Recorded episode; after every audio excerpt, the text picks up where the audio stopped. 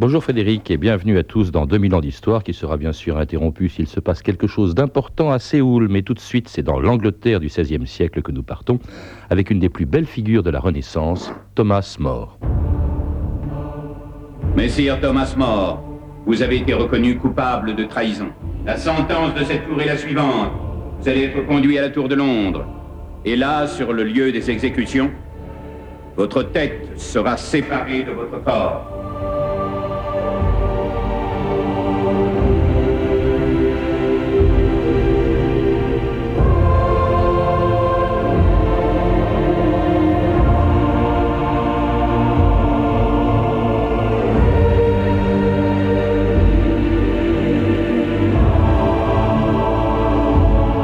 2000 ans d'histoire.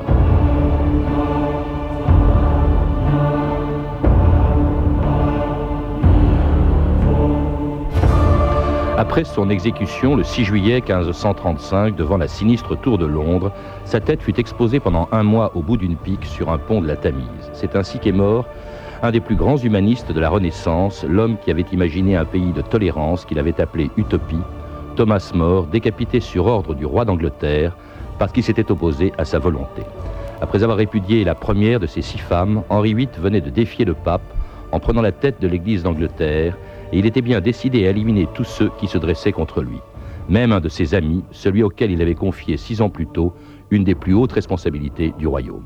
Je suis expressément chargé par le roi en personne de rappeler devant cette assemblée tout ce dont l'Angleterre est redevable à cet homme. Et à quel point il est digne d'occuper les plus hautes places du royaume. Et je dois vous apprendre aussi que le roi estime lui devoir des remerciements, non seulement pour ses bons conseils dans les affaires publiques, mais pour des conseils meilleurs encore, ceux qui s'appliquent à la vie privée du roi.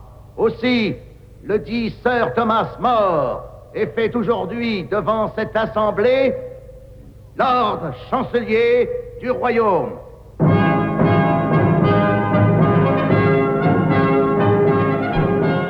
Elisabeth Marigan, bonjour.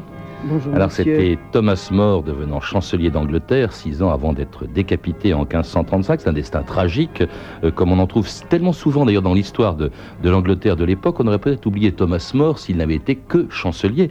Mais en lisant euh, votre livre que vous venez de, publier euh, sur Thomas More aux éditions Nouvelle Cité, vous rappelez qu'il a été aussi un grand philosophe, un grand humaniste et même un saint, je crois, canonisé en, en 1935, quatre siècles après sa mort. Lequel de ces personnages vous a intéressé le plus Le philosophe, l'homme politique ou le saint? Euh, Je vous répondrai que... Euh, je vous demanderai surtout de ne pas oublier que moi je suis juriste comme hmm. lui. Euh, je pense que c'est donc foncièrement le, philosophe, non, le, le, philosophe de la loi, c'était un homme de loi et c'était un philosophe, un humaniste qui avait l'habitude de la réflexion individuel.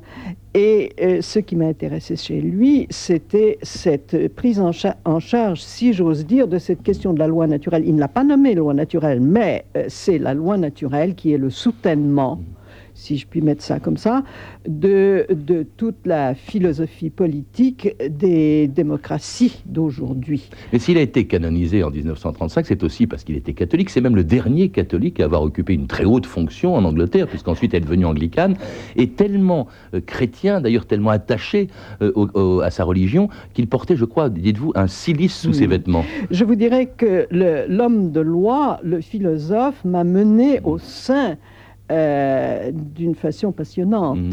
Euh, je, connaissais moins sa spiritualité, son côté euh, vraiment humain, admirable, et évidemment, il nous force, à, à un moment donné, il nous force à lever les, yeux très haut à quelqu'un d'au-dessus de notre niveau. Mhm. Et c'est ce qui lui a, je crois, permis de tenir pour ne pas violer sa conscience et pour ne pas violer la conscience des autres. Et d'envisager même de devenir euh, moine. Hein. Je crois qu'il a, il a passé deux ah, ans à la Chartreuse de Londres. Ans. il a, jeune, jeune homme, lui, il avait choisi la meilleure part. Et puis la Providence, apparemment, n'a pas voulu la meilleure part. Pour lui, il fallait pas qu'il cache sa, euh, sa, lumière sous le boisseau. On avait besoin d'un phare mm. qui continue à nous transmettre sa lumière euh, pendant tous les siècles qui ont suivi. Alors, s'il nous a transmis sa lumière, Elisabeth Marigan, c'est pour un livre qui est archi connu, qui est l'Utopie. On va parler dans quelques instants avec vous. Mais utopie, c'est lui qui a inventé le mot utopie. Il a inventé le mot, euh, il était plein d'imagination, c'était le littéraire, à la fois le littéraire et l'homme de loi, ce qui est, hmm. souvent contradictoire.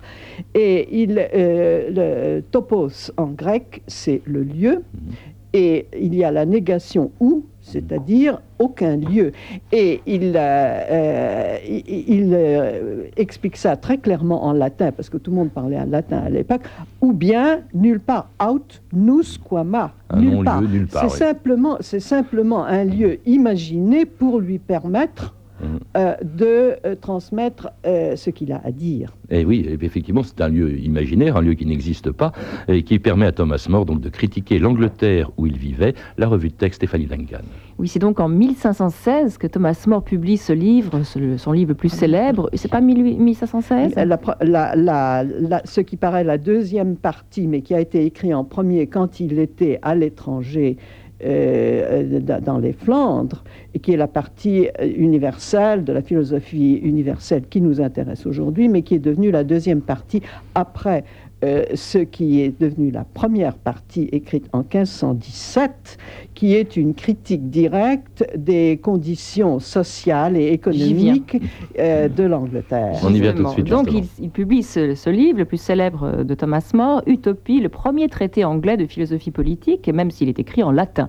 Alors dans le premier livre, donc, sous couvert d'un récit de voyage dans des pays étrangers par son héros, un certain Raphaël Day, Thomas More s'adonne à une vigoureuse critique économique et sociale de l'Angleterre d'Henri VIII.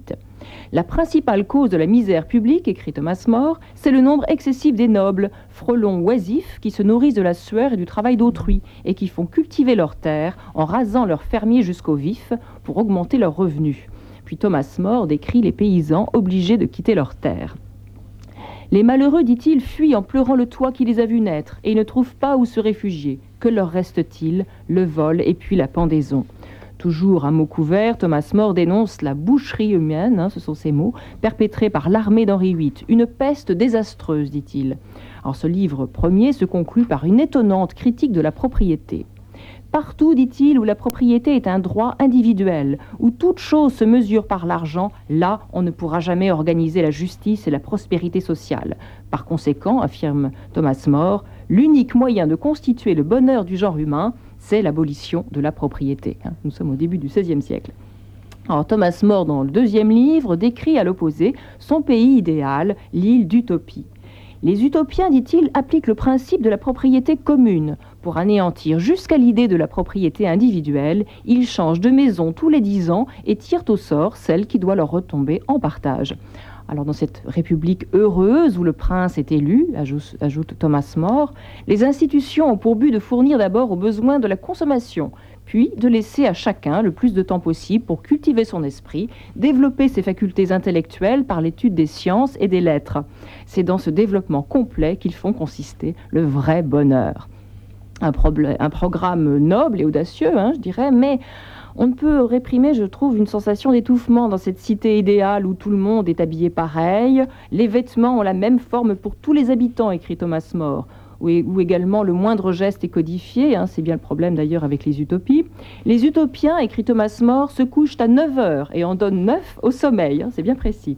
Le soir, après souper, les utopiens passent une heure en divertissement, mais pas n'importe quel divertissement. Ils font de la musique ou se distraient par la conversation. Ils ne connaissent ni dés ni cartes, ni aucun de ces jeux de hasard également sots et dangereux. Alors, dans toute cette austérité, Thomas More ajoute La République utopienne doit tout entière être comme une seule et même famille. Alors, dites-moi, Elisabeth Marigan, une seule famille, propriété commune. On a beaucoup dit que Thomas More était le précurseur, trois siècles avant Marx, du communisme. Tout ce qu'il fait, c'est de copier exprès comme écran, parce qu'il en lance des vertes et des pas mûres. Euh, il ne fait que de copier son maître Platon dans la République. Et puis ce qu'on oublie complètement aujourd'hui, aujourd'hui on, on croit être très libre, mais euh, on, était, on, savait beaucoup plus s'amuser au XVIe siècle. Si vous lisez les rapports d'Erasme avec Thomas More, qui était un de ses amis, Erasme, le, plus proche, euh, ils, ont, ils ont traduit ensemble euh, Lucien de Samosat. Hein, mhm. il ne portait pas de corset, il portait un cilice, mais pas de corset. Hein. dans, dans tout ceci, il est en train de se moquer de tout le monde.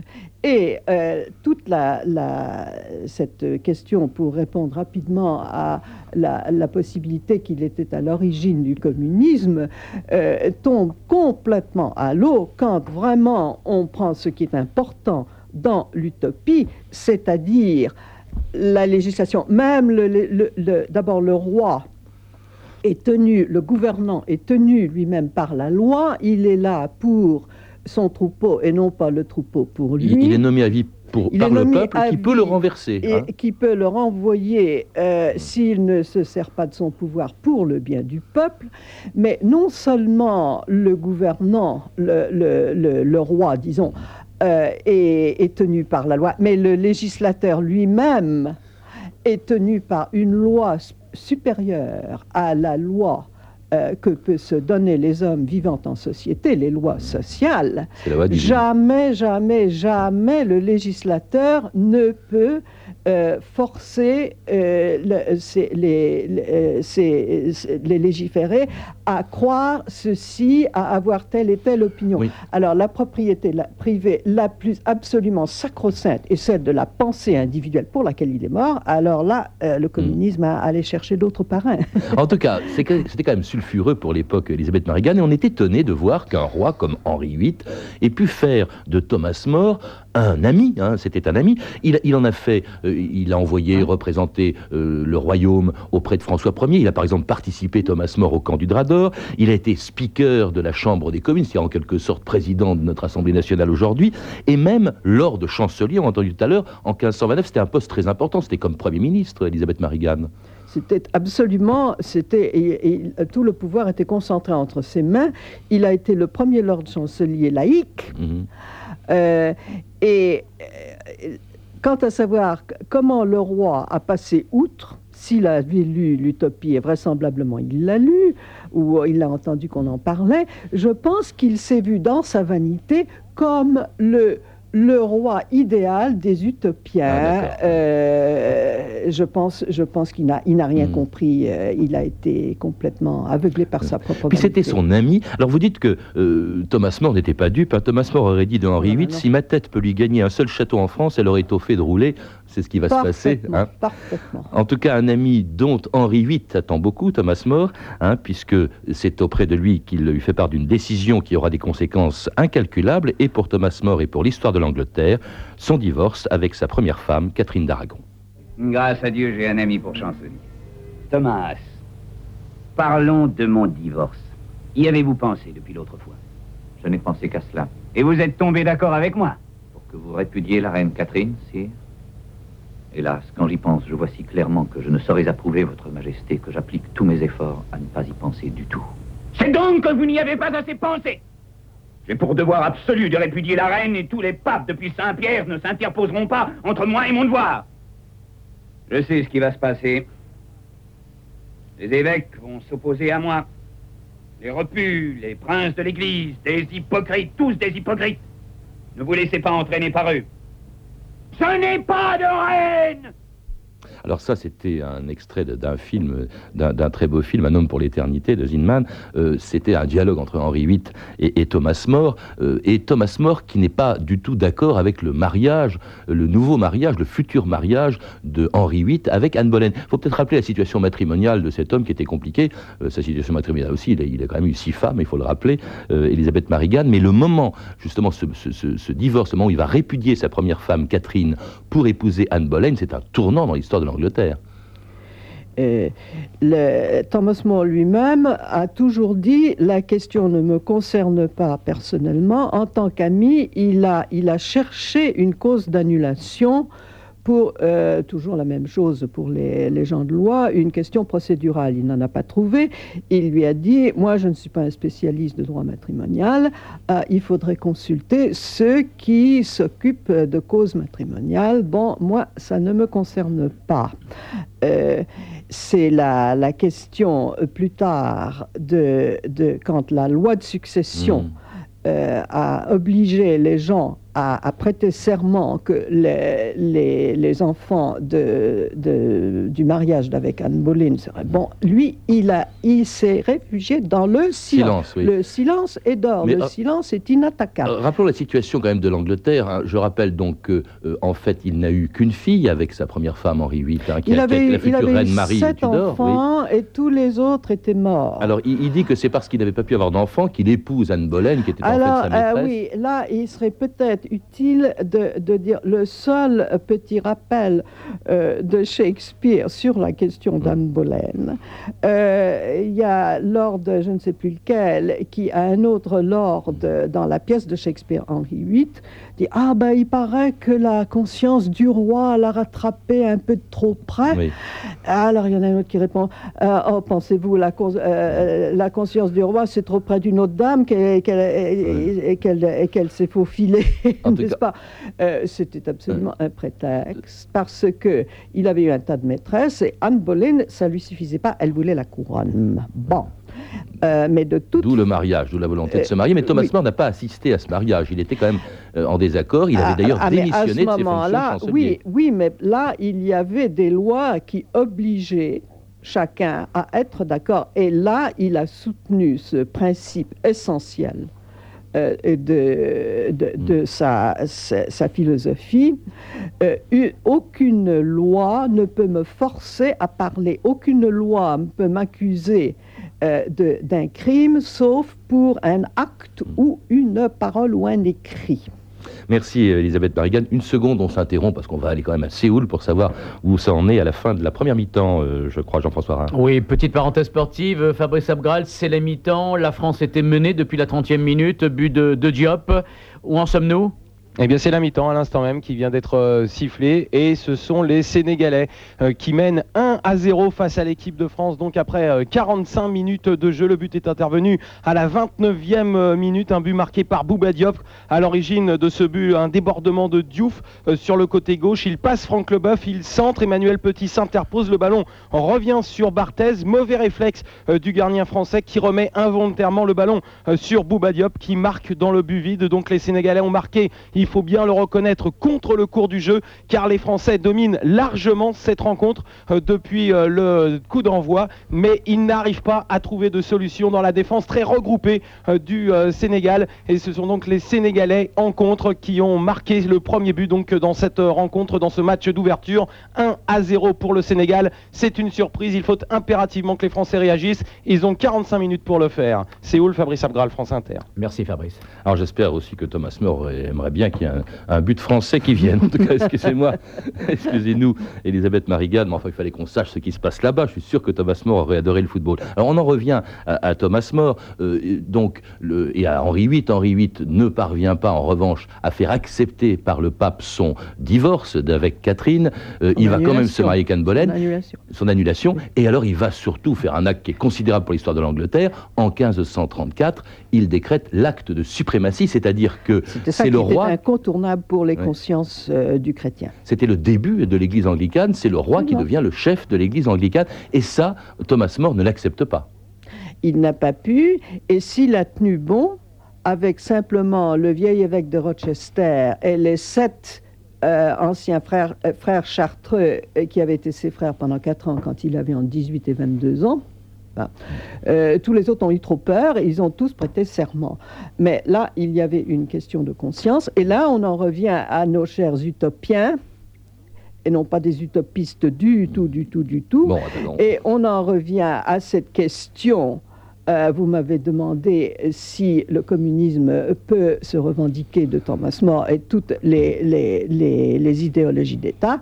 L'État ne peut pas valablement légiférer en obligeant qui que ce soit à avoir telle ou telle opinion, surtout religieuse. Alors c'est ce que va dire justement euh, Elisabeth Marigan, c'est ce que va dire Thomas More à son procès. Il faut rappeler qu'ayant refusé de prêter serment, il est enfermé pendant 15 mois euh, à la Tour de Londres et son procès s'ouvre dans la grande salle de Westminster le 1er juillet 1535. Sir Thomas More, bien que vous ayez odieusement outragé la majesté du roi, nous espérons que vous vous repentirez et que vous renoncerez à l'erreur où vous vous obstinez. Vous pouvez encore jouir de son gracieux pardon. Monsieur le secrétaire Cromwell, avez-vous l'accusation? Oui, Lord. Lisez l'accusation.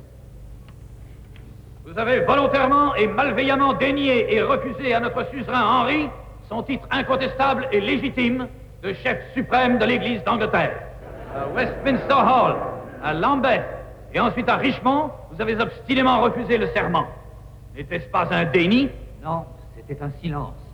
Et c'est pour mon silence que je subis une peine d'emprisonnement. Pourquoi me fait-on comparaître de nouveau? Sous l'accusation de haute trahison, Sir Thomas. Et pour cela, la peine n'est pas l'emprisonnement. Je le sais, mais la mort arrive tôt ou tard pour nous tous, Milord. C'était le procès de Thomas More en juillet 1535, Elisabeth Marigan, et là il refuse toujours de, prêter serment. Pourquoi s'est-il entêté à ce point? Il aurait suffi de dire j'accepte euh, la tutelle du roi d'Angleterre sur l'Église, euh, euh, et puis il serait vivant. Il est un des rares. Il y en a eu quelques-uns quand même de catholiques qui sont restés catholiques, qui ont refusé. Il y en a, énormément qui ont prêté serment par peur, mais il était, et j'en reviens à cette question, c'était une question de la vérité selon sa conscience à lui euh, tout le monde avait les yeux tournés sur lui. Et les commissaires du roi, qui n'ont pas arrêté de se rendre avec Thomas Cromwell, la tête, le, grand le, disciple de Machiavel, hein, mm. qui voulait sa place et son influence sur le roi. C'est pas le Cromwell qui se rendra célèbre non, plus tard, ça c'est Oliver Cromwell, un grand mm. militaire, mm. Euh, aucun, euh, rapport. Une, le même nom. Et les commissaires n'avaient qu'une idée, le roi voulait à tout prix que Thomas More, qui était l'homme le plus connu, le plus respecté et le plus suivi du pays, sans parler de l'Europe, n'est-ce pas, euh, que lui veuille bien acquiescer. Bon. Et euh, il a fini par dire, moi je ne m'occupe plus de ces questions, je ne m'occupe plus que du monde à venir. Euh, à, quoi on, a, on a, avec outrance, on lui a répondu, bah, à ce moment-là, si vous voulez euh, partir dans le, le, monde à venir, vous n'avez qu'une chose à faire, c'est de refuser ouvertement d'accepter de parler contre la loi de la suprématie, et comme ça, on, on, vous tuera tout de suite. C'était d'ailleurs ignoble c'est sa façon dont il a été, il était condamné à mort, il faut le rappeler. Ah bah, il a été, un procès politique. Il a été décapité. Et alors surtout, chose affreuse... Le roi, de par sa, sa grâce, son ami Henri VIII, a commué hanging, drawing and quartering, n'est-ce pas, euh, en, en, décapitation. Euh, quelle grâce, quelle miséricorde. Je crois que Thomas More, paraît-il, aurait dit, eh ben, on aurait pu se passer de sa, de sa, miséricorde. Sa tête a été mise sur une pique pendant un pendant mois, exposée un mois, elle a pris la place de la tête de John Fisher et sa fille Meg a dû euh, soudoyer les gardes mm. pour acheter très, euh, très cher la tête de son père et qui est maintenant dans, serait dans la tombe de, de son gendre, le, le mari de, euh, de Meg, la grande Meg. C'est un drame shakespearien que vous nous racontez. C'est un drame shakespearien. Or, Shakespeare n'a rien écrit sur Thomas More. Il faut dire qu'il a écrit peu de temps après, sous la reine Elisabeth, qui était la fille de Henri VIII. Il va de soi qu'on n'avait pas intérêt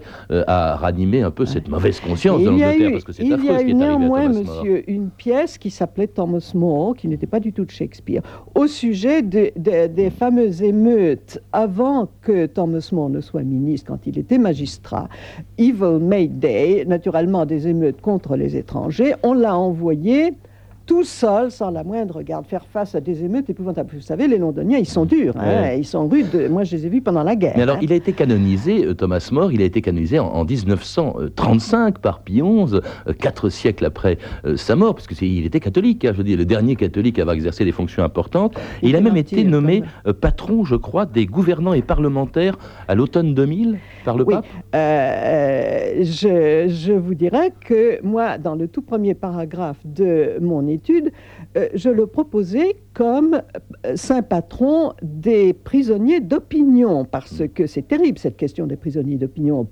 plus en France, d'accord, bon, mais il y a le monde. Hein.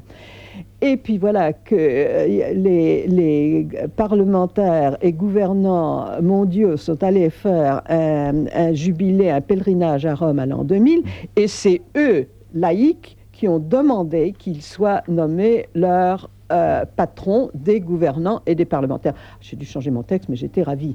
Naturellement, un pape philosophe ne demandait qu'à acquiescer et il a été nommé fin octobre euh, par lettre motu proprio. Euh, par euh, Jean-Paul II, euh, patron des gouvernants et parlementaires. Merci Elisabeth Marigan de nous avoir rappelé la belle figure de Thomas More. On se quitte d'ailleurs avec un dernier extrait du film de Fred Zimmerman, Zinman, pardon, les derniers mots de Thomas More devant son bourreau le 6 juillet 1535. Je meurs en bon serviteur de mon souverain, mais de Dieu d'abord. Je te pardonne bien volontiers. N'aie pas peur de faire ton office tu m'envoies vers Dieu. Voici la tête d'un traître au roi.